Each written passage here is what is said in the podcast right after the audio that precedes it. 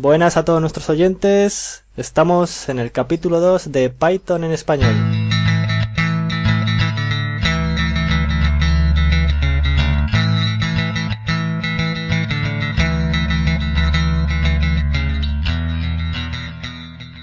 Eh, queríamos empezar este capítulo con ha habido salida oficial, ya hablamos en el, en el podcast anterior de que era inminente la salida de Python 3.4.3 y bueno, mientras hemos estado publicando el podcast hasta que salga publicado este, pues ya tenemos salida oficial de Python 3.4.3.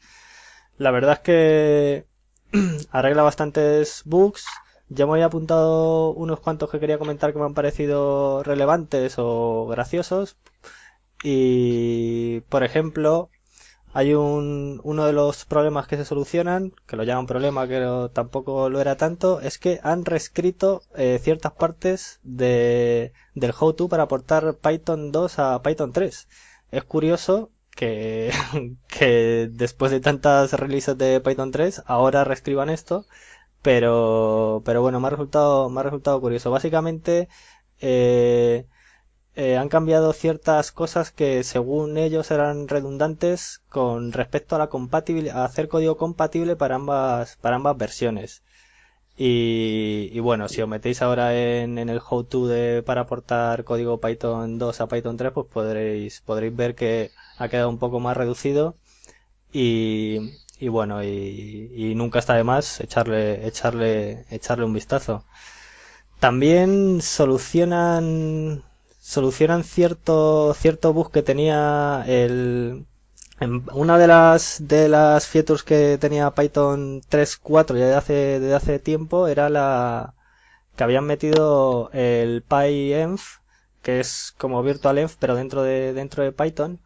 Y había una cosa curiosa que, que hacía que no fueran no funcionasen realmente igual, o sea, eh, había ciertos enlaces simbólicos que los creaba como, como rutas absolutas en vez de relativas.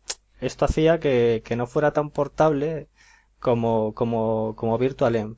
Y bueno, en esta, en esta versión, en, en Python 3.4.3, solucionan, solucionan este problema. Otras cositas que he estado viendo que, que eran interesantes es, por ejemplo, eh, la librería estándar, el http.cookies. Eh, han cambiado ciertos nombres de atributos para, eh, para que estén acordes con el estándar HTTP. Por ejemplo, HTTP only, que lo ponían en minúsculas todo, ahora lo van a poner en camel case, que era lo sugerido en el, en el estándar. Vamos, es hacer, intentar hacer una aproximación lo más fidedigna posible al, al estándar. ¿Qué más cosas? Otra cosa que, que, yo he vivido y era bastante extraño es la, la librería Simple HTTP Server, que no sé si os habrá pasado alguno cuando cuando añadías una query string eh, y hacías una llamada a esa URL automáticamente te ponía una barra al final que parece una tontería pero a veces a veces genera problemas. Y, bueno como tampoco era el comportamiento deseado eh, lo han lo han solucionado y ahora no, no, no te va a poner al final al final la barra simplemente te va a dejar la query string tal cual tal cual la hayas puesto tú. Otra de las cosas que ya que ya hablamos en el capítulo anterior es el tema del certificado. Por cierto, está por ahí Jesús con nosotros. Buenos días, Jesús. Hola, hola, ¿qué tal? Y creo que nos querías comentar tú algo sobre sobre los certificados y, y, el tema este de que ahora sean por defecto y, y tal. Yo sé que es verdad que ya he conocido gente que, que no, no son problemas muy graves, pero sí que, que puede, puedes tener problemas con, con este nuevo comportamiento. Bueno, no es que puedas tenerlos, que los tienes, los, tienes, ¿vale? Y como comentaba en el podcast anterior, hace, no sé, un par de semanas o así, eh, estamos grabando hoy a 16 de marzo, que habría que haberlo dicho al principio y habernos presentado, ¿vale?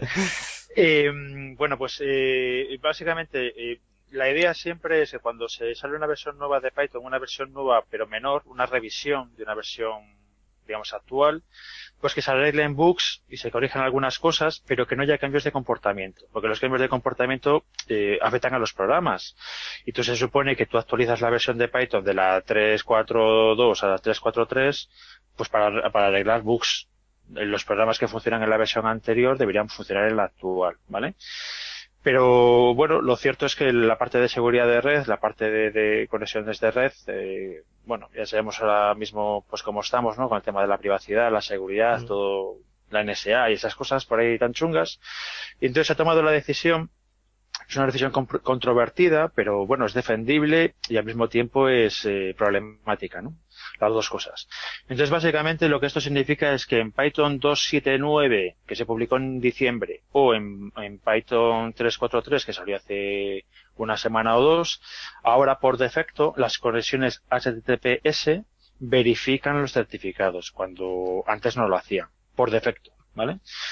La parte buena de eso es la mejora de la seguridad, que es importante. ¿Ok? Es importante ir hacia adelante. Y la otra parte buena es que si este cambio de comportamiento nos resulta problemático, volver a la versión, volver al, mantener la versión actual, moderna, pero volver al comportamiento antiguo por defecto, es eh, un par de líneas de código, ¿vale? Pero bueno, supone tocar código eh, y saber dónde tocar, evidentemente. Hay una, he escrito una página web en mi blog, porque este, yo me he encontrado con el problema. Y he escrito una página web en mi blog de cómo solucionarlo, o cómo, vamos, eh, sí, cómo solucionarlo por un lado, y, y bueno, por los problemillas que, que, he tenido yo. Vale, no quiero comentar mucho más. Y luego hay otro cambio más que no, no he mencionado el, en el podcast anterior y que sin embargo sí me ha dado problemas también. Curiosamente, con Mercurial y Python 2.7.9.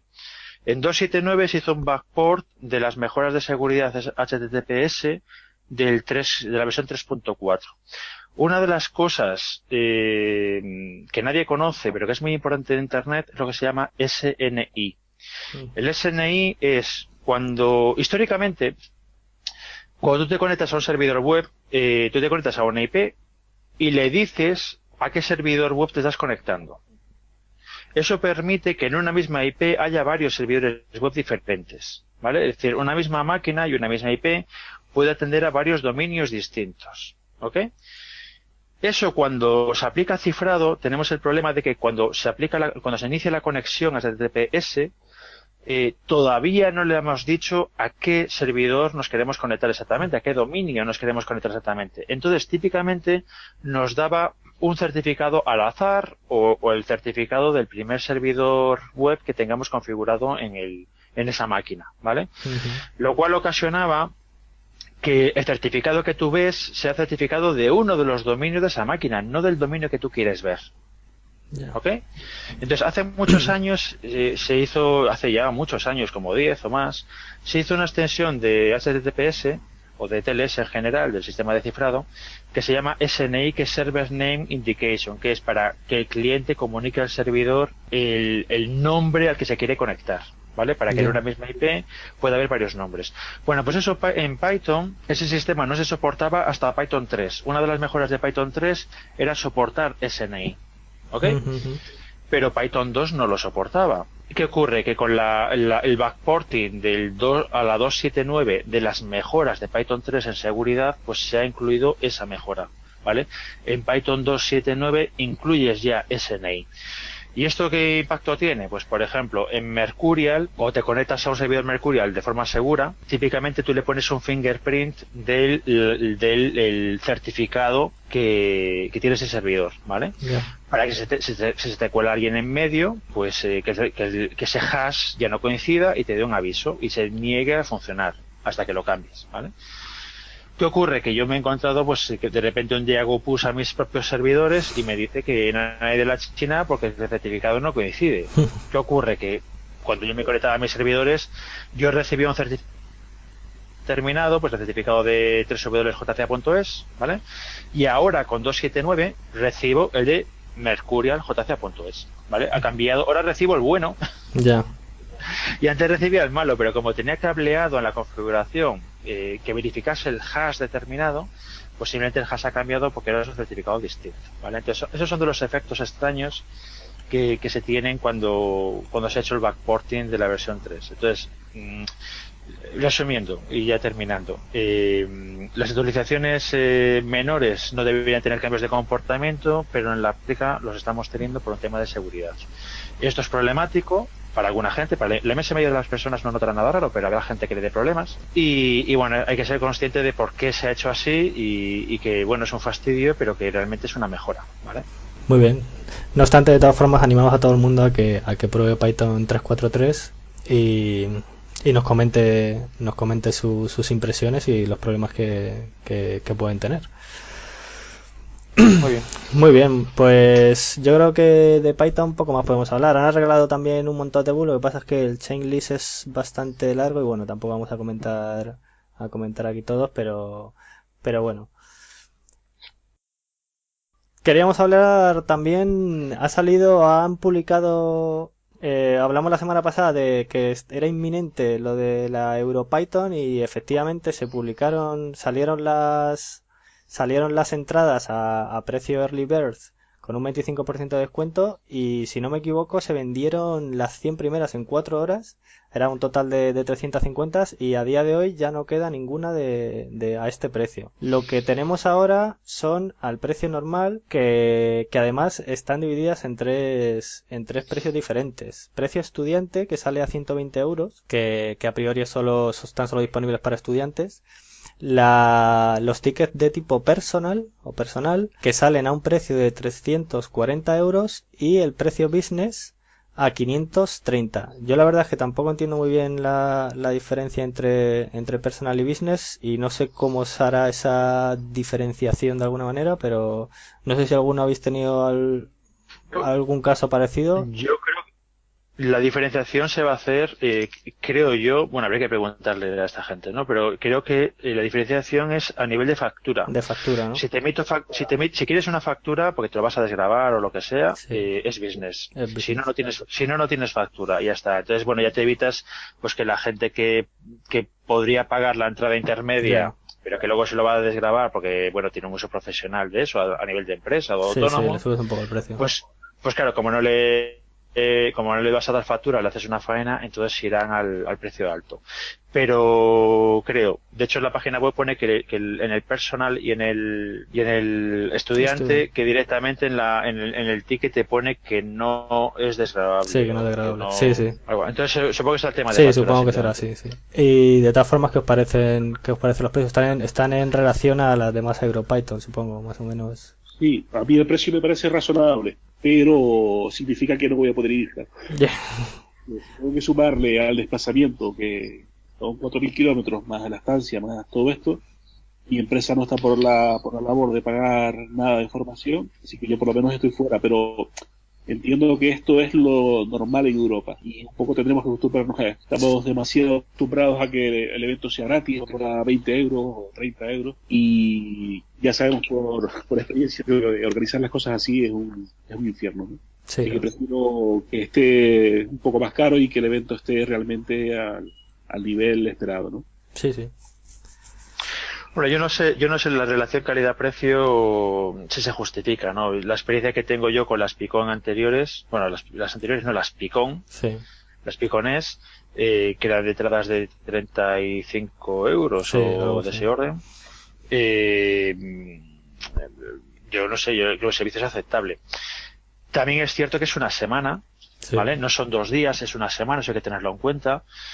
Y, hay como, así a ojo, cerca de 200 charlas, ¿vale? Un montón de tracks, etcétera, 200 charlas. No es lo mismo que la, que la PyCon, ¿vale? Y se supone que es gente de primera línea, mundial, etcétera, etcétera, etcétera, ¿no? Pero aunque solo sea por la duración y, por el número de charlas en paralelo, etcétera, pues es evidente que va a salir, va a salir más caro. Pero bueno, también es verdad que sí, sale caro. O sea, para, lo que te dan no es caro, pero para el bolsillo sí lo es, ¿no? Porque estar ahí una semana, pagarte hotel, desplazamiento, comer una semana entera en, en Bilbao en verano, ¿vale? Sí, sí. Pues la verdad que lo veo complicado. La verdad que es una, es una faena. Pero bueno, a nivel de, a nivel de precios, sí que está del orden de, de pues, lo que he visto yo en su momento en, en Italia y en Berlín. Sí. O sea que es lo que, es básicamente el precio estándar. Sí, es el precio estándar.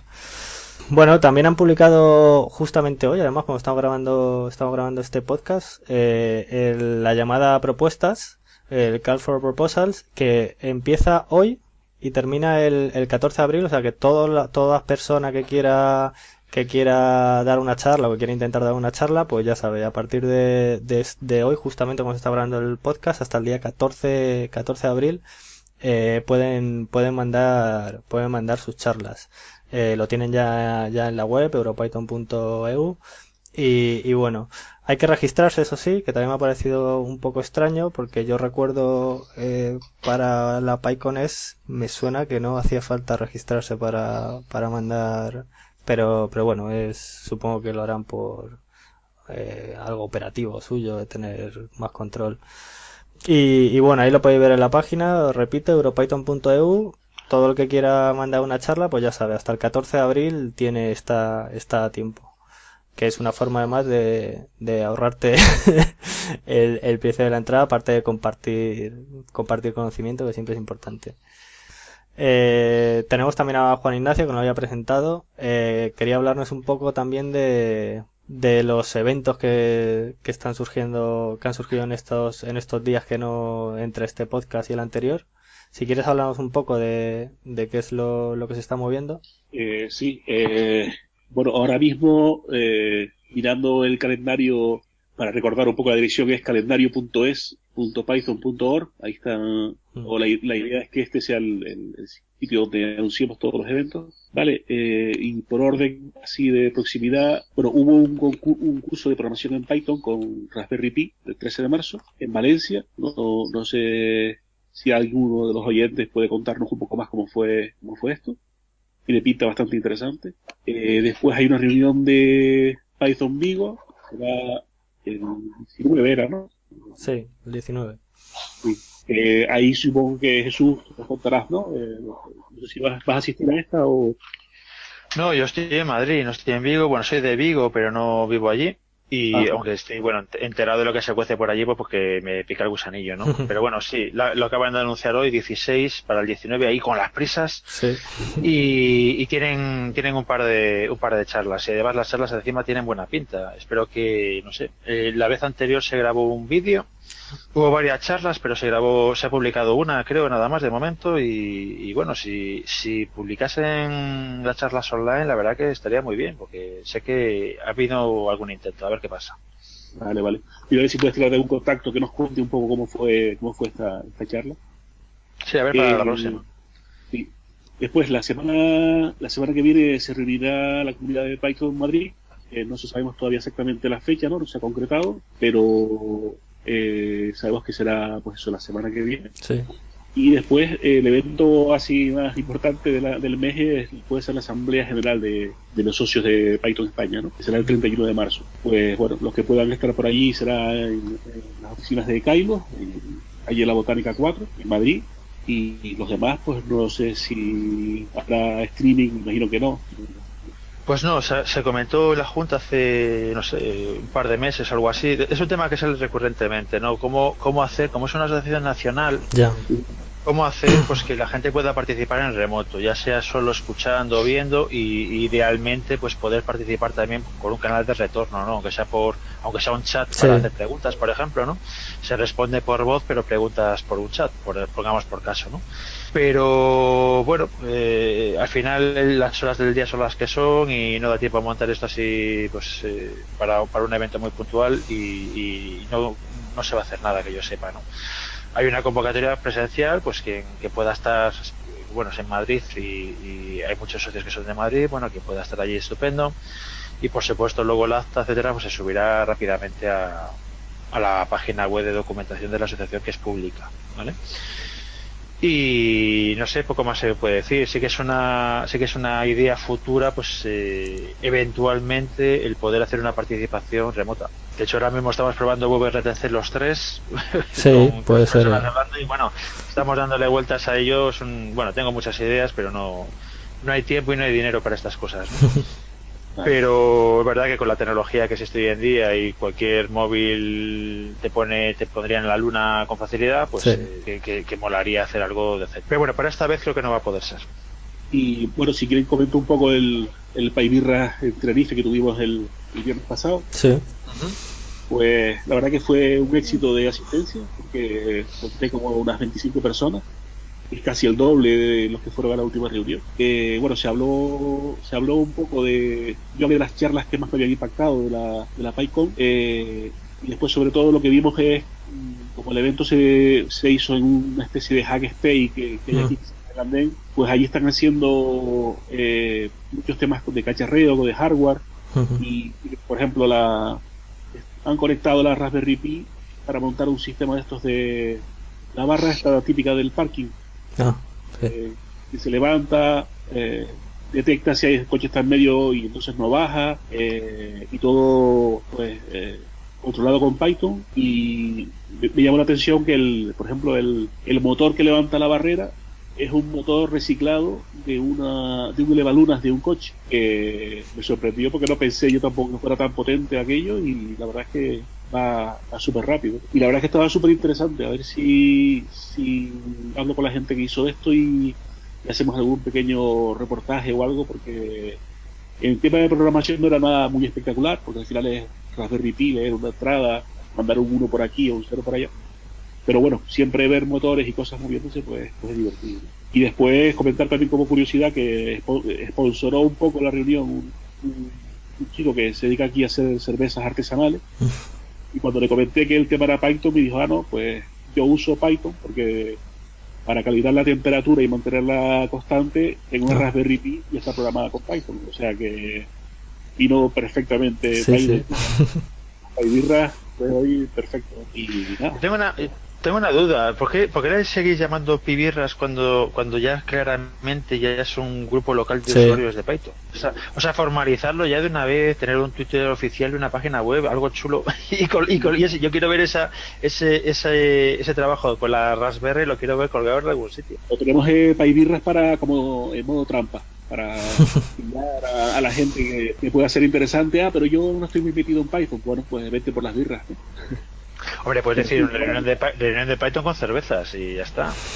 La, yo, yo, sé, claro, las pibirras yo las veo como una forma de germen, ¿vale? Hacer un germen para ver si hay... Sí, o algo más por ahí. sí, algo que no tiene fecha fija, etcétera, ¿no? Y en cambio, pues ya cuando ya hay, cuando hay presentaciones con una, con un proyector, en una sala que la gente está sentada y, hay alguien hablando, pues eso ya es algo serio, tío. Ya no es, ya no es un bar. Vale, vale. De lo punto. hay que dar el salto ah, Así, además, yo hago una búsqueda en internet y que me salga Python Tenerife, que me salga algo. ¿Vale? Es verdad que por birras ahora hay mucha gente buscando, está claro. Es, es que es lo que mola, es eso, buscar, buscar, yo que sé, llegar a una ciudad o ser de una ciudad y hacer una búsqueda, una búsqueda obvia, ¿no? De Python Madrid, Python Tenerife y, y que salgan cosas. Venga, venga, me lo apunto. Lo... Repartiendo curro aquí, soy el negrero. En cuanto consiga un logo que pueda integrar la cerveza con la, con el, con la serpiente, eh, ya lo montamos. Pues cuando lo consigas hay mucha gente interesada en tener open badges de pibirras. O sea, yo no digo nada, pero hay, hay interés. Sí, sí, eso, eso, bueno, ahora vas a comentar tú un poco de, la, de las open badges. A mí eso me interesa mucho porque ya hay un par de personas que me han preguntado eh, por el tema y la verdad que le veo bastante futuro. Pero bueno, ya te hablarás tú ahora más de, con más profundidad del tema. Cuando me toque, no sé cuándo me toca. Vale, sí, si queréis hablamos para terminar con, con el tema de los eventos, un poco cómo está lo de la PyConEx de este año y que bueno, que por lo que se sabe creo que en breve en breve habrá un comunicado oficial contando un poco más sobre, sobre cómo se va a articular y fechas y, y tal. No obstante, yo supongo que que se, se, se preverá para octubre o noviembre como, como dos años anteriores y, y poco más podemos decir, ¿no? Pero, pero vamos, que se está moviendo y, y, en breve habrá, habrá, habrá mucho más movimiento, ¿no? Posiblemente cuando salga el podcast ya sí, sí, probablemente. Sí, la idea es eh, contar con alguien de la organización o así al que poderle escribir las preguntas, ¿no? Sí. Pero bueno, ir, reservando ya, no sé, el, los bañadores y esas cosas, pues para octubre, noviembre en Valencia. Sí, pero una fecha perfecta. Eh, pues, pues sí, sí, hombre, allí tienen el Mediterráneo, está siempre caliente, tío. Yo que soy de, de, océano, pues. vale, pues si quieres, coméntanos un poco los Open Batch estos que estamos que estás preparando. Bueno, es que el problema de comentar los Open Batch ahora así en frío es que, claro, no sé eh, qué sabe la gente que está oyendo esto. se ha hablado mucho, se ha hablado mucho del tema de Open Batch en la lista de correo de socios de socios de la asociación, que es una lista evidentemente cerrada para socios. Se ha hablado mucho en la parte de Python Madrid, se ha hablado mogollón, sí. pero pues la verdad que no sé cómo está. O sea, habría que, habría que hacer un, algo temático o algo así, no sé. O, o bueno, puedo poner luego en las show notes, eh, cuando lo colguemos el podcast, puedo poner algunos enlaces a, a charlas y a, y a lo que tengo publicado sobre el tema, porque para poner un poco al día, ¿no? Sí, Básicamente, como novedad, pues aprovechando el podcast y, y, para, bueno, para premiar a la gente que, que hace podcast y a la gente que, que, que, puntualmente tenga una entrevista o colabore, etcétera, ¿no?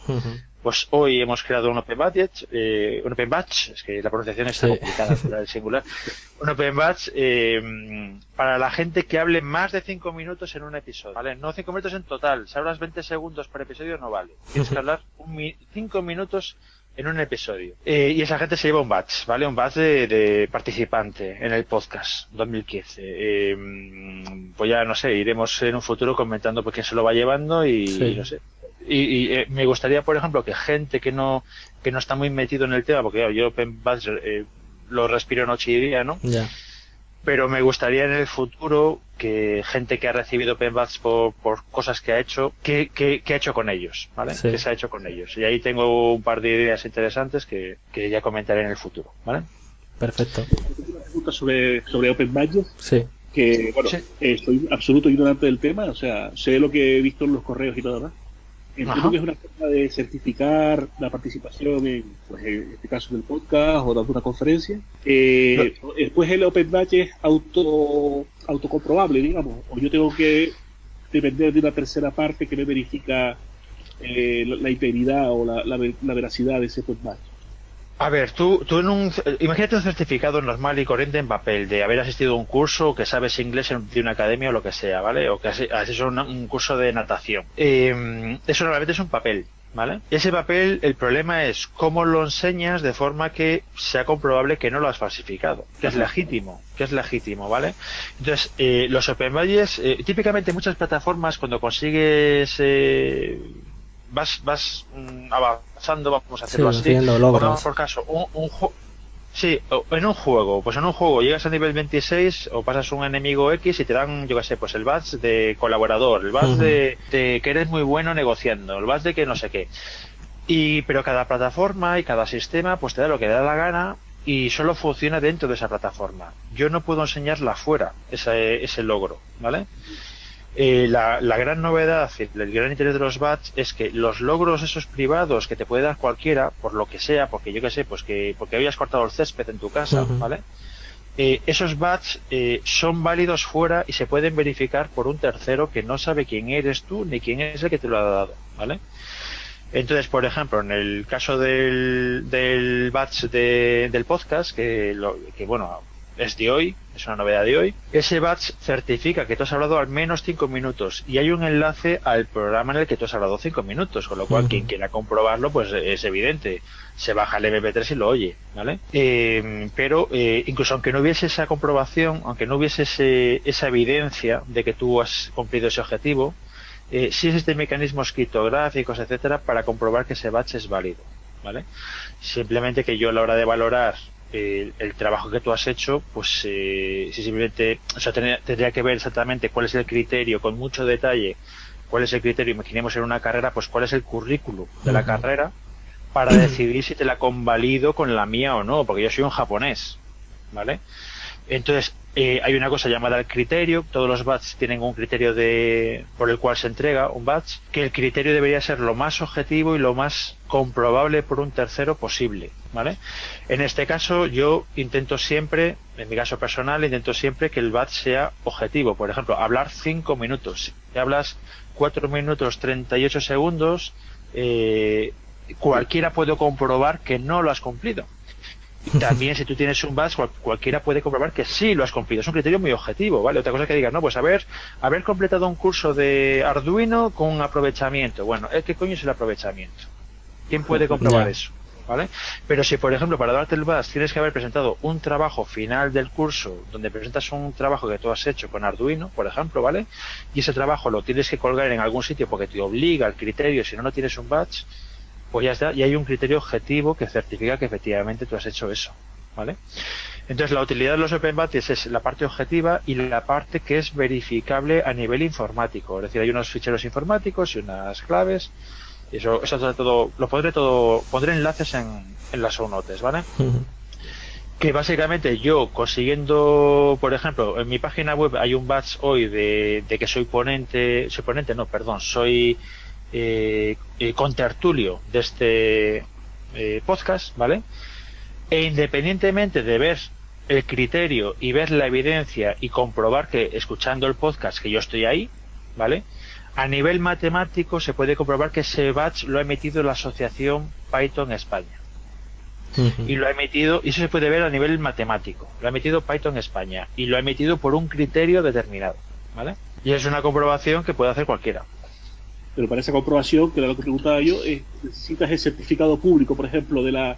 Sí, la... sí, la página, básicamente, bueno, hay, hay dos tipos de, de badge, badges, hay dos, los hospedados y los firmados. Los que estamos generando nosotros son firmados. Eh, la clave pública está en el servidor de la asociación. ¿vale? entonces, evidentemente, es lo que da validez. No, está en cualquier sitio, está en el servidor de la asociación. Si yo tengo un certificado de que soy ingeniero y, la clave para verificar eso se baja de la web de la universidad, pues hombre, me da más garantías que si me lo bajo de cualquier otro sitio, ¿no? Ese es el, y, en el caso de los hospedados es muy sencillo. Los hospedados, en vez de con una firma digital, lo que llevan es un enlace Dentro del batch hay un enlace al mismo batch en el servidor. Y si ese, si ese batch en ese servidor es, es, un servidor oficial de la organización que debe emitir esos batch, pues ya te da validez. Vale, vale. Ahí lo que hace simplemente es comprobar que los dos ficheros son a nivel binario iguales, ¿no? Sí, sí, correcto. Vale, eso es. el, batch. Ok, eh, de todas maneras, bueno, pondré, pondré enlaces a lo que he ido publicando, etcétera, y hay un vídeo de YouTube de 20 minutos y explicando cómo funciona el tema en castellano. O sea que, bueno, espero que se popularice la historia. Sí, eh, eh, el tema es si, la, ya la pregunta que yo me haría es si esto algún día llegará a, pues como el ejemplo que ponía, por ejemplo, la universidad, o ya no ir tan lejos, pero, por ejemplo, cursos de formación tipo certificación Linux si esto se mm, podría aplicar o llegará algún día. A ver, las universidades tienen el problema resuelto hace, hace siglos, literalmente, ¿vale? Es algo que se dedican. Las universidades se dedican a certificar tu conocimiento y es, y es su trabajo y, pero todos hemos vivido la experiencia, bueno, todos no, cualquiera que haya estudiado en el extranjero, conozca algo de, de alguien, pues tiene el problema de las convalidaciones, por ejemplo, ¿no? Que yo, he estudiado medicina, pero me voy a Estados Unidos y para ejercer de médico tengo que hacer un año de carrera allí. Porque hay asignaturas que a mí son opcionales, ellas son obligatorias o no me lo, no le da por bueno, ¿vale? Eh, pero básicamente las universidades es un tema que llevan con esto siglos, por no decir mil años. En cambio, cualquier otra cosa que no sea una universidad tiene problemas. Yo qué sé, una academia de inglés. Sí eh, un, curso de, un curso de jardinería, eh, etcétera, ¿no? Pues eh, eh, precisamente definiendo un criterio muy objetivo, por ejemplo, en un curso, pues claramente definir el, el currículo que tiene el curso con detalle, o sea, hay su PDF grande de 16 páginas diciendo exactamente qué incluye el curso y la prueba de que lo has pasado bien por, por exámenes o porque has presentado un trabajo o lo que sea, pues yo siendo chino, si tú me mandas ese batch, yo puedo evaluar eh, qué, qué peso le doy yo a ese batch o no. Es decir, si el trabajo que tú has hecho es relevante para mi trabajo o no. Por ejemplo, el hecho de que yo de yo qué sé, eh, de charlas en Python Madrid y tenga batch, pues eh, habrá gente que le dé que, que le dé exactamente igual, que es irrelevante y habrá puede ser que haya algún trabajo que realmente tiene peso, ¿vale? Eso lo decide el que verifica, decide qué peso y qué valor le da a cada batch. Sí, sí, sí. Vale. Bueno, pues eh, vamos a ir terminando. Eh, vamos a comentar un poco la, la cuenta de, Twitter que hemos abierto, que bueno, muchos, muchos oyentes por los comentarios que, nos han estado mandando ya la conocen. Es eh, Python-podcast. Eh, y bueno, eh, nos podéis nos podéis mandar comentarios, sugerencias, preguntas, bueno, un poco lo interactuar un poco con nosotros, eh, cualquier cosa que os ocurra que, queráis que queráis hacernos llegar, pues bueno, podéis podéis hacerla hacerlo a través de, esa cuenta, Python-podcast. De todas formas, como ya ha habido bastante bastante movimiento. Eh, creo que Juan Ignacio se había leído un poco y nos iba a comentar los, los comentarios, ¿no? Que, que nos estaba haciendo, haciendo los oyentes. Bueno, vamos a ver las, las preguntas así. Eh, eh, la primera es los decoradores, lo que claro, no tendremos tiempo de comentarlo nada, pero sí podemos eh, organizarnos para que la próxima ya ir contestando un poco esto, ¿no? Sí, que era, era una pregunta que hacía Jorge Tornero, ¿no? Eh, arroba I más D más C. I más D más C. Vale. I más D más C. Sí. Sí. Eh, sí, la pregunta que importante yo creo que hace, que hace es para qué te pueden servir, ¿vale? Porque los decoradores no solo entender lo que son, sino eh, yo lo veo como una herramienta un poco peligrosa. ¿Sabes? Tienen un uso que yo creo que es razonable, pero como te pongas a hacer muchas locuras, eh, puede ser un, un peligro.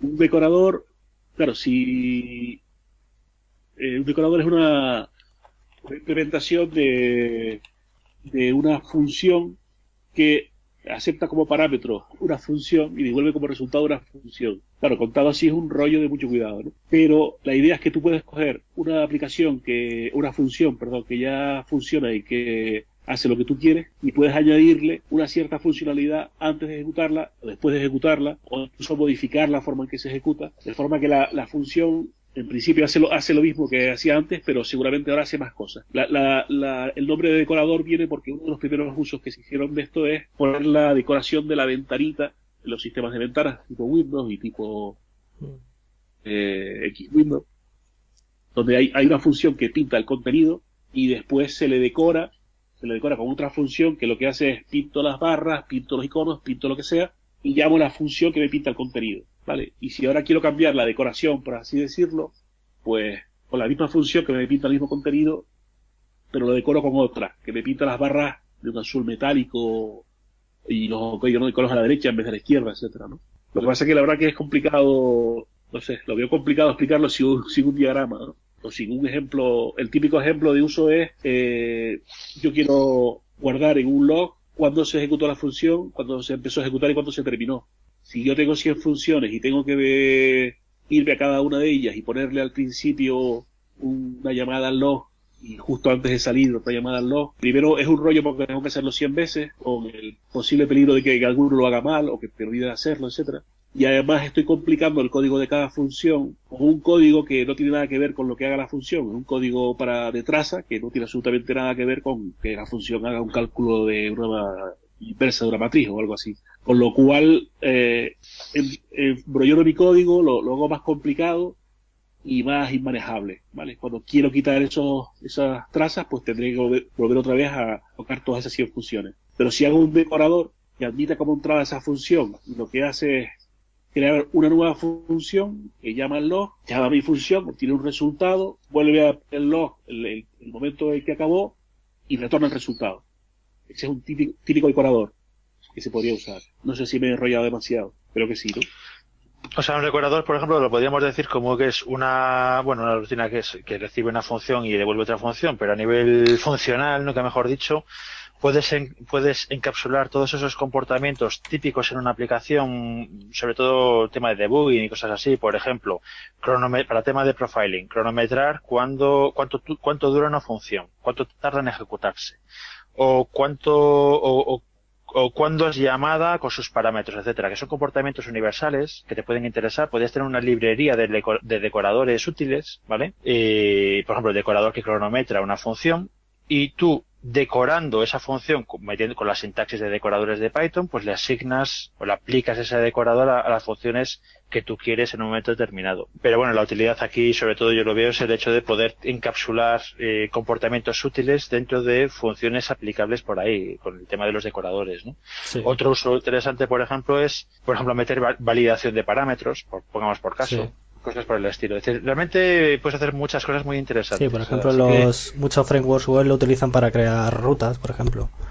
Sí, por ejemplo, sí. Uh -huh. Sí, registrar, registrar funciones, por ejemplo. Uh -huh, también. Registrarlas en, registrarlas en un framework. O sea, realmente yo te paso una función, hazlo con ella, incluyendo nada, ¿vale? Puedes devolver lo mismo, pero en esa llamada eh, registras esa función en algún sitio. Por ejemplo, yo que sé, la serializas a disco sí, o la registras sí. en un o no sé, lo, lo, lo, que se te ocurra realmente. No, habría que ver eh, ejemplos. O sea, enumerar un, un, puñado de ejemplos que no sean que no sean los evidentes de pues cronometrar lo que dura una función, ¿no? que sea algo un poco más más eh, sesudo, ¿no?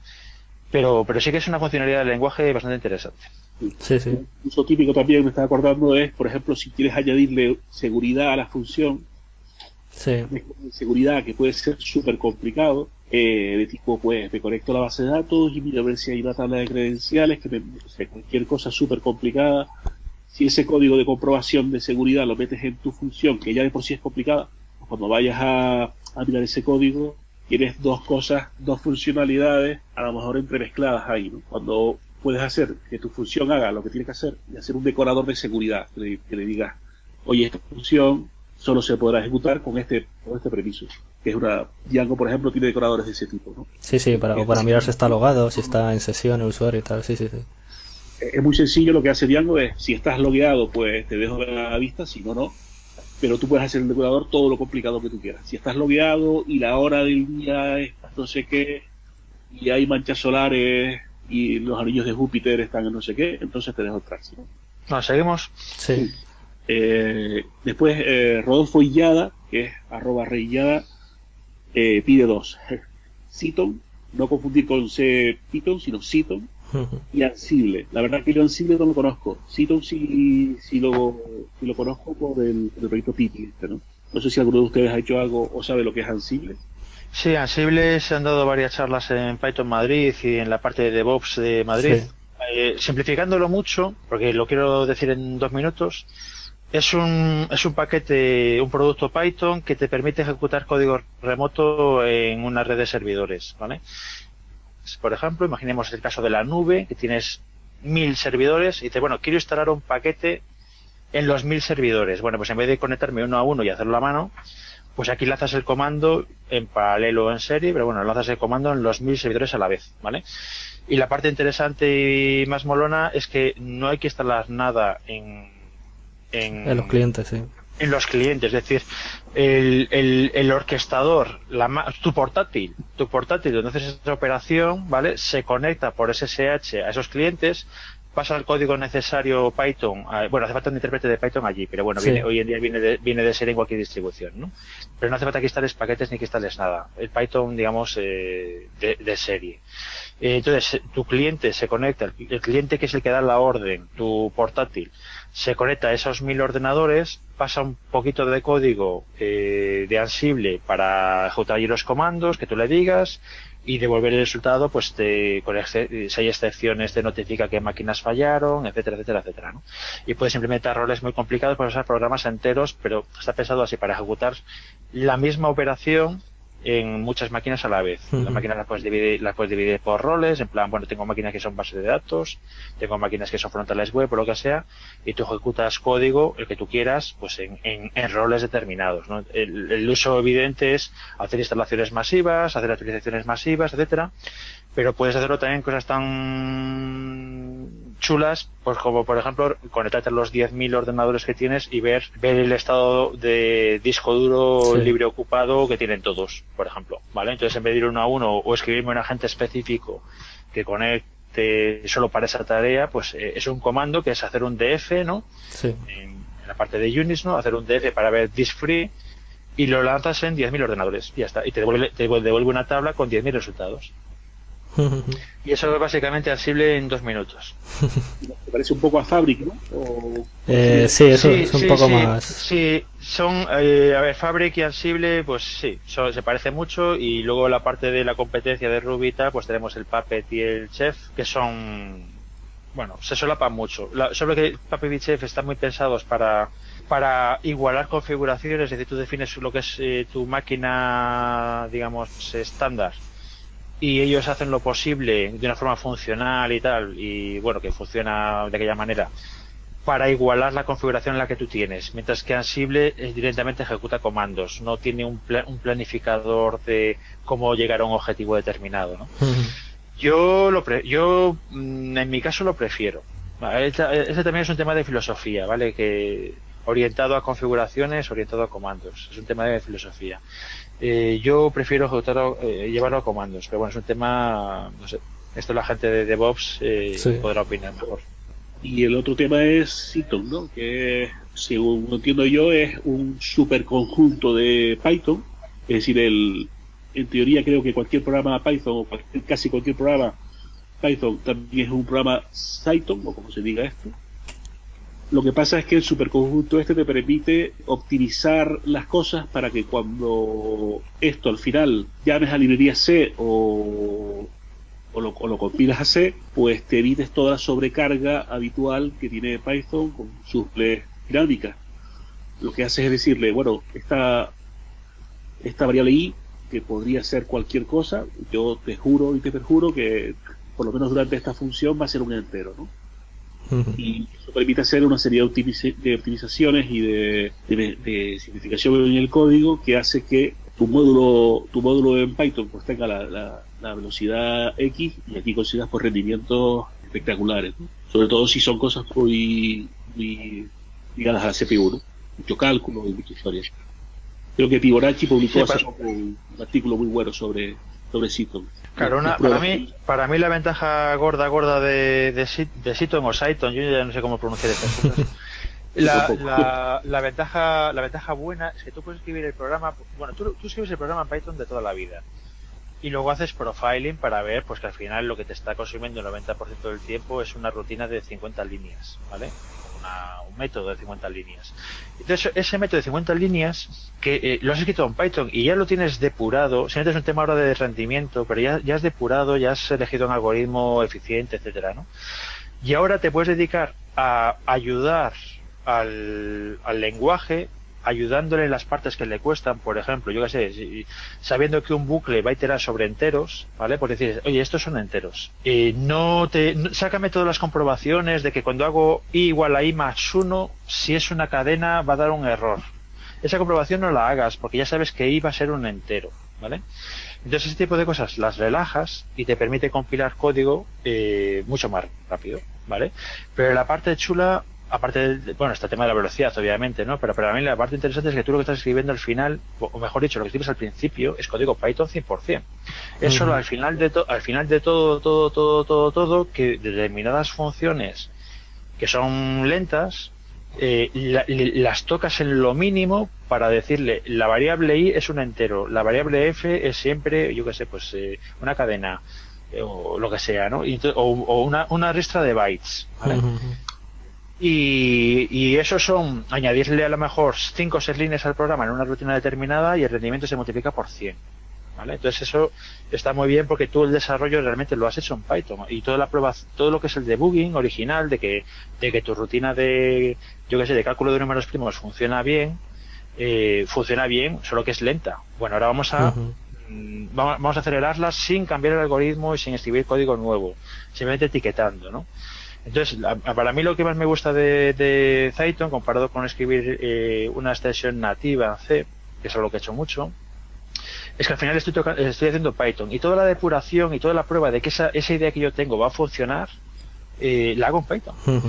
Lo único que luego hay un paso final que es, bueno, ahora etiquetando cuatro cositas eh, va 20 veces más rápido. Pero todo el trabajo de, de escribir la rutina en sí y, pensar el algoritmo y cómo voy a hacer la búsqueda no sé qué lista, bla, bla, bla, la he hecho en Python. No he tenido que me tocarse por el medio. Y luego hay otro uso interesante que es, eh, eh, Juan Ignacio ha dicho una cosa muy chula que es que Python, eh, Python o o no sé cómo eh, eh, puede compilar cualquier código Python a C. Eh, básicamente correcto. ¿Vale? De hecho, si no lo hace, son bugs, son bugs que se reportan. Y eso tiene un uso interesante e inesperado, que es el tema de la ofuscación. Es decir, yo puedo mm. escribir un programa en Python y, pero por lo que sea, no me interesa, que ya sé que hay gente que me empezarán a llegar chungos, ¿no? Pero puede ser que no quieras que se vea el código, y aunque, y aunque distribuyes el bit de code, el punto PY, eh, bueno, eso es, eso es muy fácilmente invertible, vamos a decirlo así, ¿no?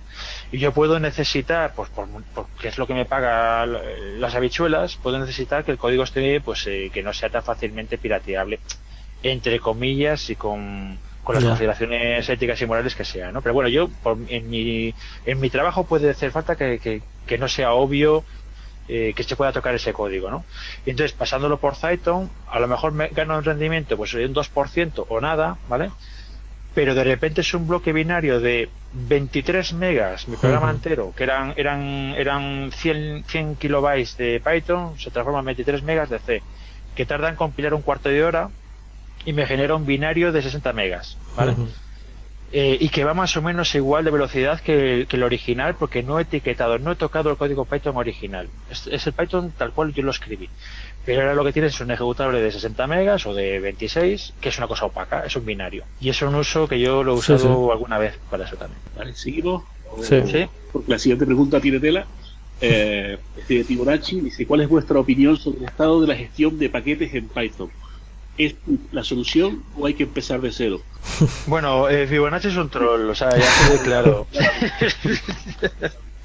Además, ¿sabéis, visto, ¿sabéis visto el mensaje que ha mandado ahora eh, a las 20.33 a la lista general, a la lista de correo general pública de, Python España? Pues eh, esto hay que, hay que dejarlo para el próximo podcast. Vamos a dejarlo para el próximo podcast porque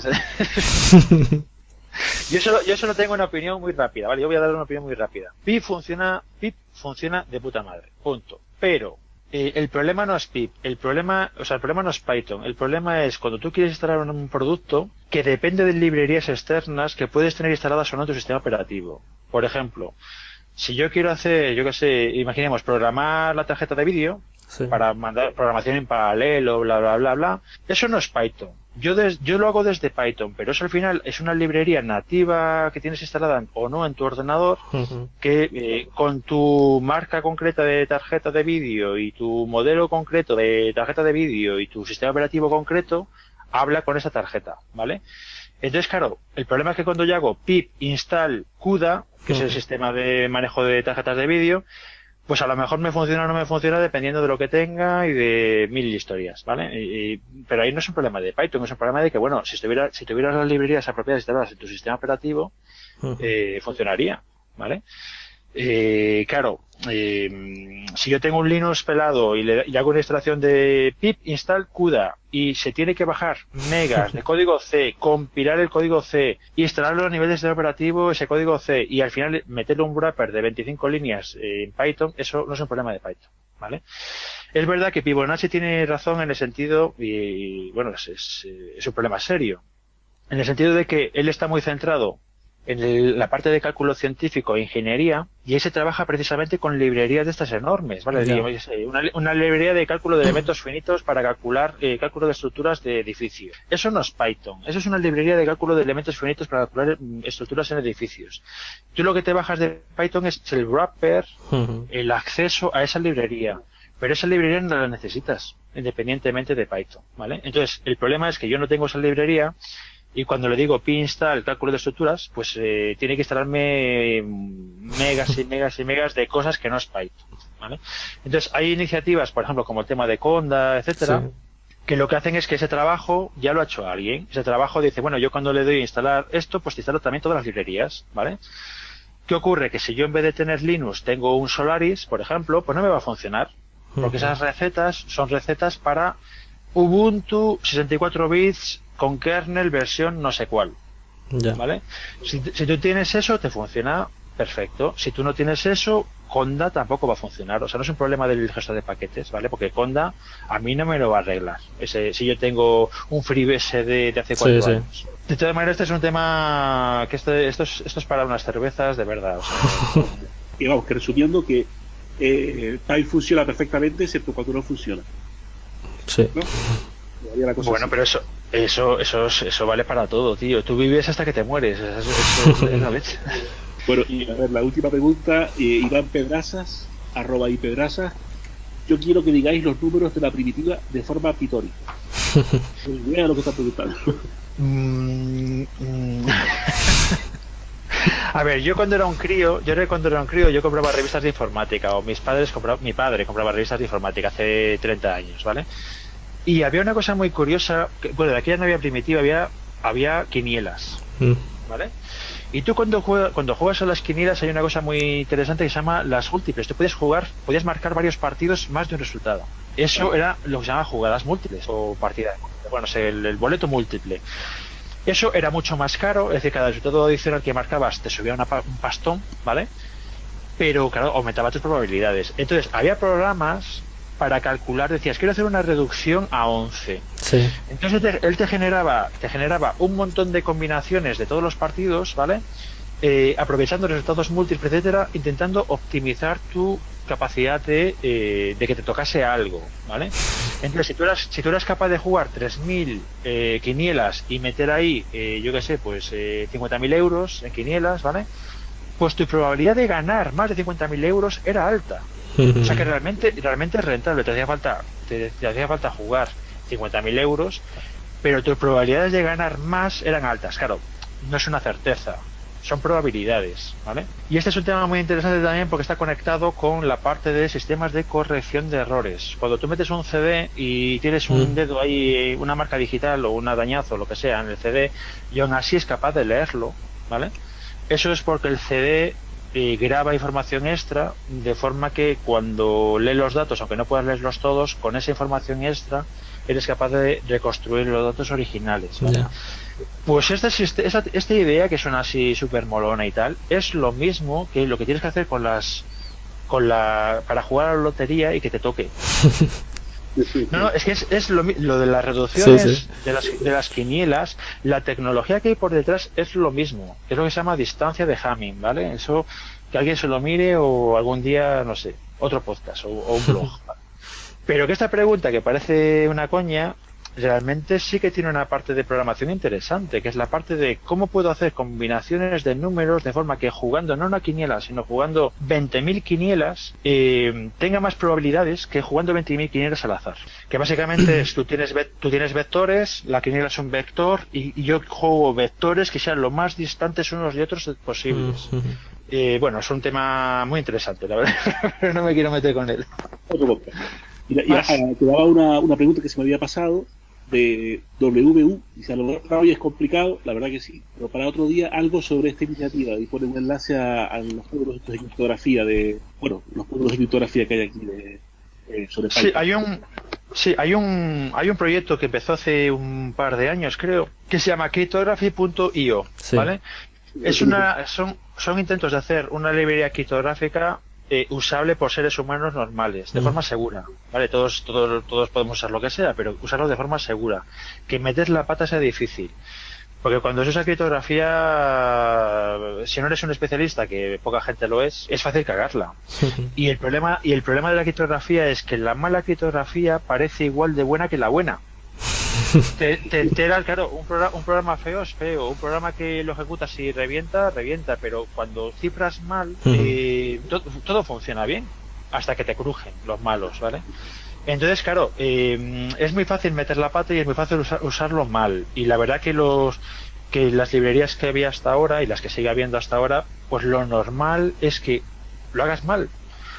Porque hace falta ser un experto para usarlas bien y nadie es un experto, ¿vale? Entonces la idea de Cryptography.io es eh, una librería nueva eh, que no tenga todo el bagaje de compatibilidad, etcétera, de las antiguas, es un proyecto nuevo 100%, de forma que, eh, que las opciones, por decirlo de alguna manera, las opciones por defecto sean seguras. Que tú puedes, tú puedes tomar decisiones y puedes cagarla, pero si, si te dejas llevar, que lo lógico y lo normal sea que todo funcione como Dios manda. Ya, y, que, pues, que- y que sea y que sea seguro que no hace falta que no haga falta ser un especialista. Por ejemplo en vez de darte primitivas yo qué sé pues yo qué sé el algoritmo AES vale sí bueno, el algoritmo AES cifro bien cómo paso ahora la clave al otro lado pues eh, eh, no sé cómo pasarlo. Bueno pues hay algoritmos para hacer eso vale entonces ya directamente tú no puedes cifrar por AES, bueno, sí que puedes, ¿no? Pero digamos que no deberías poder cifrar con AES eh, tal cual. Tú deberías poder, yo digo, yo quiero, yo quiero llamar la función de cifrar y me, me coge me coge esos datos, me los cifra, me los empaqueta, me los firma y, y además con lo que se llama una cosa que se llama eh, cifrado autenticado, que es una cosa reciente, por cierto, una invención reciente de 10 años a pagar aquí, que básicamente significa que si tú modificas un bit directamente sabes que, se, que ha sido modificado sin necesidad de descifrarlo, ¿vale? Eh, para evitar que la gente toquete cosas a ciegas y que luego al descifrarlo tenga sentido, ¿vale? Y, y todo eso quiero que lo haga la librería ella sola. Yo, por ejemplo, lo que acabo de explicar de cifrado autenticado, eh, no tendrías por qué saberlo. Yo quiero usar una librería que me, lo- que me dé esa funcionalidad que diga yo, yo te doy un paquete de datos opaco, un, un blob opaco, que si alguien lo toca, te, te voy a dar una excepción de eh, datos corruptos. ¿Cómo funciona eso? No quiero saber cómo funciona, porque si, si me pongo a hacerlo yo, lo voy a hacer mal. Ya. Entonces que lo haga alguien. Entonces el proyecto está muy bien, está verde, está muy verde. Eh, van sale una versión cada tres meses o por ahí. Yo, yo estoy bueno, yo estoy por ahí medio fastidiando. Y ha, y ha, salido hace nada, hace este mes, hace una semana o dos, ha salido la versión 0.8, que por ejemplo te permite cargados, cargar en memoria, cargar certificados X509, que son los certificados de los servidores web, pero no te permite, no te permite ni grabarlos ni generarlos, ¿vale? Por eso digo que es, que es algo que se va yendo pasito a pasito, todavía está verde, ¿no? Pero ya empieza a ser algo que para determinadas cosas eh, funciona. Si estoy viendo la página, eh, en la página web, vamos por la 9 ya. Debe haber sacado. Pues la han sacado. A ver, espérate, que no me lo creo. Vamos a ver. Cryptography. ¿Dónde veis la versión? En el changelog, sí, verdad, 09 master, pero bueno, es que pone master, claro. No ah, se sabe no, si no, es la, una release o. No, no, no, la 09 master es la versión de desarrollo. Esa es la de desarrollo, ¿no? Que es su rama master de desarrollo. Sí, la última. La última era 08, o 0, sí, 08. 08. Y que ha salido, ha salido hace, bueno, pero da igual, porque cuando salga este podcast ya, ya cambió, ¿no? Sí. Pero ha salido hace nada, ha salido hace un par de semanas. Y de hecho, ayer o antes de ayer les mandé un mail diciendo, vale, la última versión me podéis, me permitís cargar certificados por vuestros muertos, quiero poder generarlos, porque quiero poder quiero poder pasar de la mierda del OpenSSL, ¿vale? Yeah. Y que es una pesadilla. Y, y, me han respondido a los 10 minutos diciendo, está en la to-do, pero poquito a poco. Y bueno, efectivamente, poquito a poco se va avanzando. El proyecto es un proyecto que tiene muy buena pinta. ¿eh? Sí, sí. Yo que se le da bastante movimiento porque va por la 08, pero vamos, que, que se ve súper activo, vamos, cada, cada mes o así, cada dos meses tiene movimiento, ¿no? Sí, sí, salen, salen, es, es un trabajo activo y, y, está, de hecho yo en algunos proyectos míos, a medida que se va ampliando la librería y a medida que van saliendo versiones nuevas, yo estoy en la lista de correo, etcétera, y voy migrando código mío a la librería esta. Es decir, yo ahora mismo estoy usando, yo que sé, OpenSSL y M2 Crypto y uh -huh. cosas así feas, y a medida que puedo, yo que sé, pues cuando esta gente mete curvas elípticas, pues migraré proyectos a, a este proyecto porque podré usar curvas elípticas con ellos, etcétera. Uh -huh. Y con el tema de X509 pasa igual, es decir, yo esta noche me he pasado la noche sin dormir y hay gente que puede dar fe de ello, eh, pegándome con un OpenSSL por un detalle que si esta librería permitiese generar certificados, de ahí mi mail, ¿vale?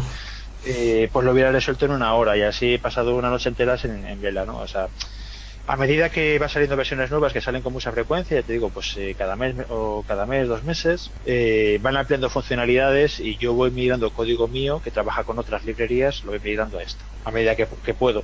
Más. Más. Aquí, aquí hay otro que se me había pasado, Sauron, jo, que es arroba nn2ed, subrayado S4URON. Uf. Pregunta por corrutinas y entrada-salida no bloqueante. Que eso, bueno, lo comentamos antes, ¿no? Esto sí queda para, para dos o tres podcasts, yo creo. Sí, esto es tema de podcast sí. dedicado.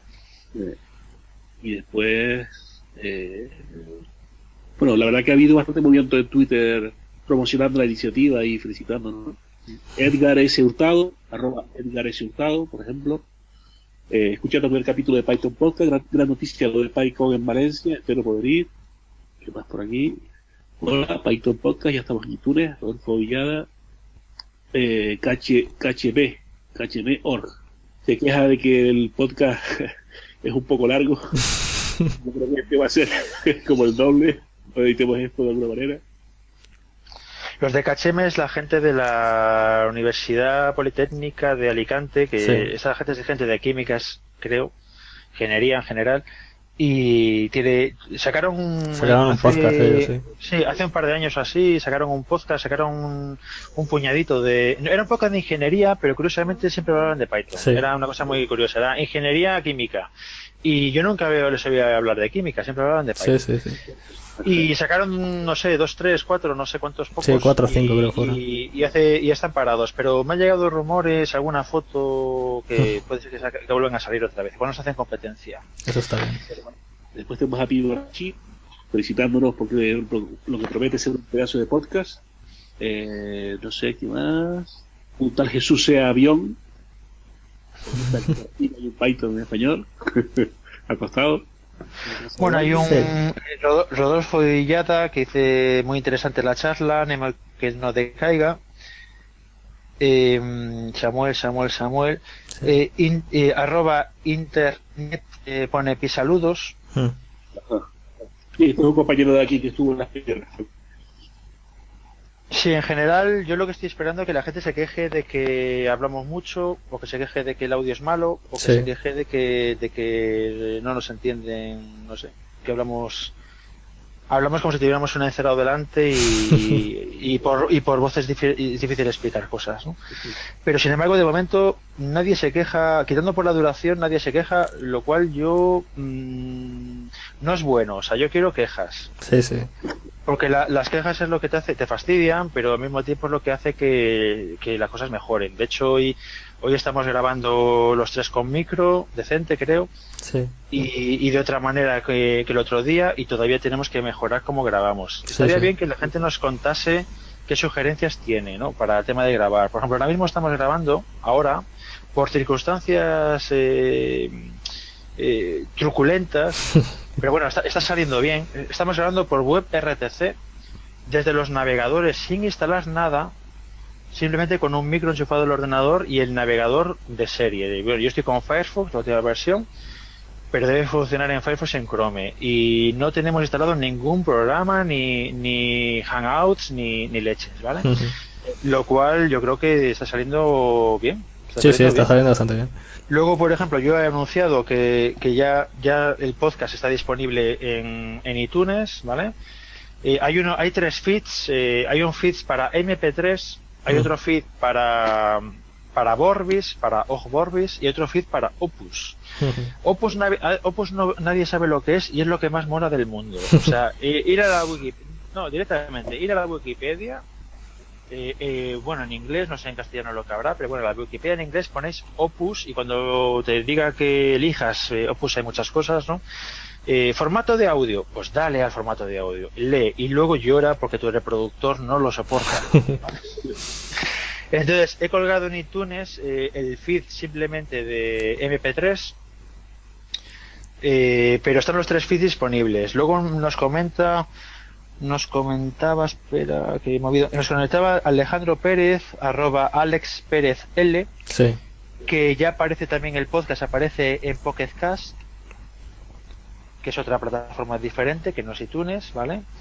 Hace un momento hemos comprobado que no sale en iVoox, pero probablemente en iVoox haya que registrarlo a mano, no es automático, ya ha quedado sí. Samuel de, sí, eso ya, de, ya me encargo del, del, tema. La idea es que uses el cliente de podcast que uses en tu móvil o en tu ordenador, eh, pues, pues que sea, que este, que este podcast esté localizable y te lo bajes automáticamente, ¿vale? Entonces, nos gustaría, por ejemplo, mira, vamos a pinchar a la gente. Si escuchas el podcast con algún software, y no te salimos en ese software, nos buscas y no te salimos, Python en español, eh, dínoslo. Uh -huh. ¿Vale? A ver qué, qué, hacemos, ¿vale? Para darlo de alta donde sea, la plataforma, etcétera. Le daremos un open batch al que nos avise de que no se no está saliendo de una plataforma. Habría que crear, como, como hace falta un criterio, un criterio objetivo, el criterio que hay ahora es para hablar cinco minutos. Entonces, eh, de hecho lo pensé, porque hay un, hay un trabajo muy fuerte en el podcast, eh, que realmente es el trabajo gordo, porque hablar, aunque hables tres horas, eh, nos encanta a todos hablar tres horas, ¿vale? sí. La parte fastidiada es la parte de edición, ¿vale? Hay una parte de colgarlo en la página web, comprimir y tal, pero eso es una cosa muy mecánica. La parte de creativa y que lleva horas y que, y que luego todo el mundo se queja de que no se oye bien, es la gente que edita. Eh, no, no, sé si es buena idea decir quién ha editado este podcast o el anterior. Eh, bueno, yo asumo, asumo, las, asumo las consecuencias, no pasa nada. No, no, no sé, pero, pero sí que es un trabajo. Yo ya no grababa podcast porque no quería editar. Y, y bueno, hay, otra persona que, que le ha echado narices y se ha metido, ¿no?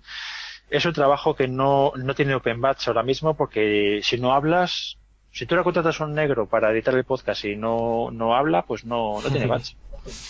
Entonces habría que, llegado el caso, de hecho lo he pensado alguna vez, ¿no? Pues tener un, un batch de, de, cara a la asociación, por ejemplo, eh, que no me habéis preguntado por los, bats de socios, ya lo comentaré para la próxima.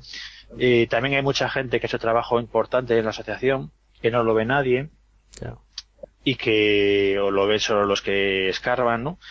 Y es un trabajo muy importante. Y estaría bien esa gente que se supiera, porque dentro de cinco años nos hemos olvidado ya. Yeah. Y es gente que ha hecho posible hacer cosas, eh, bueno, que, que, que, esto funcione, ¿no? Todo esto, todo lo que se está montando en España ahora con Python, que es, que es muchísimo. Y esa gente, pues no, no lo sabe nadie. Uh -huh. Y es algo que, no sé, habría que tener algo así como, yo que sé, la medalla de oro anual. No sé, que la gente que organizó la primera Piconés, por ejemplo, que eso fue, fue un acto épico, o sea, esa, gente me parecería tristísimo que dentro de 10 años esto fuera una revolución brutal el Python y que nadie supiera. Sí, nadie se acordase ya de quién empezó. justo de quién fue el que hizo la primera Piconés. Sí, sí. Pues eh, eso es, es importante que esa memoria no se pierda. Y hay, hay gente, o, incluso en comunidades locales, etcétera, que hay un trabajo ahí hecho de, de, moverse para, pues para mantener vivo un grupo que, que, cuesta mucho mantenerlo vivo y nadie, nadie lo sabe. nadie lo ve. No sé, temas, temas para pensar iremos hablando, hablando de todo, sí. bueno, a ver, de todas formas el Twitter lo voy a repetir para que la gente, para la gente la suerte es python-podcast, arroba python-podcast. Eh, hemos leído todos los comentarios, todo, todo aquel que quiera seguir haciendo los comentarios, pues ya sabe, python-podcast. También tenemos un, un correo electrónico que es podcast2015 arroba es.python.org y también tenemos la web donde lo está subiendo Jesús a podcast.jca.es barra Python. Eh, que ahí iremos subiendo los. Además, ahí están en, los tres formatos. El que se lo quiere bajar en Opus, por ejemplo, o en, o en Vorbis, pues ahí están, están los, los tres formatos, también como, como MP3. Y lo del iBox, igual. Voy a intentar yo eh, registrarlo y subirlo a iBox para que estén todas las, las máximas plataformas posibles. Y poco más, yo creo. Quiero, quiero hacer un comentario sobre el Twitter, muy ah, rápido. De por qué se llama Python subrayado podcast. Eh, yo quería poner Python subrayado es subrayado podcast. pero no, no, no me da el tamaño, me dice Twitter que es muy largo. entonces, entonces la corté de coña, Python Podcast, y me sorprendió mogollón que estaba libre Python Podcast. Es, curioso. Podcast, de Python a nivel, ante Python, a nivel mundial, tenemos nosotros el nombre. sí, sí. Y luego, ya, y luego ya metí la coña de meter el cast de castellano, meterlo en mayúsculas. Podcast, Python Podcast en castellano, ¿no? Aunque nosotros nos llamamos podcast en, español. En español. Lo cual luego me dieron ganas de cambiarle el nombre oficial al podcast y decir, no, no, vamos a decir Python en castellano. En castellano, porque, nos fastidia el, el, Twitter. Pero bueno, esto, esto lo comento por lo mismo que comentaba hace un momento de, de que hay historia ahí que se, si no se cuenta se pierde. Entonces, ya lo he contado, ya, ya, ya, quedó. queda para la posteridad ya.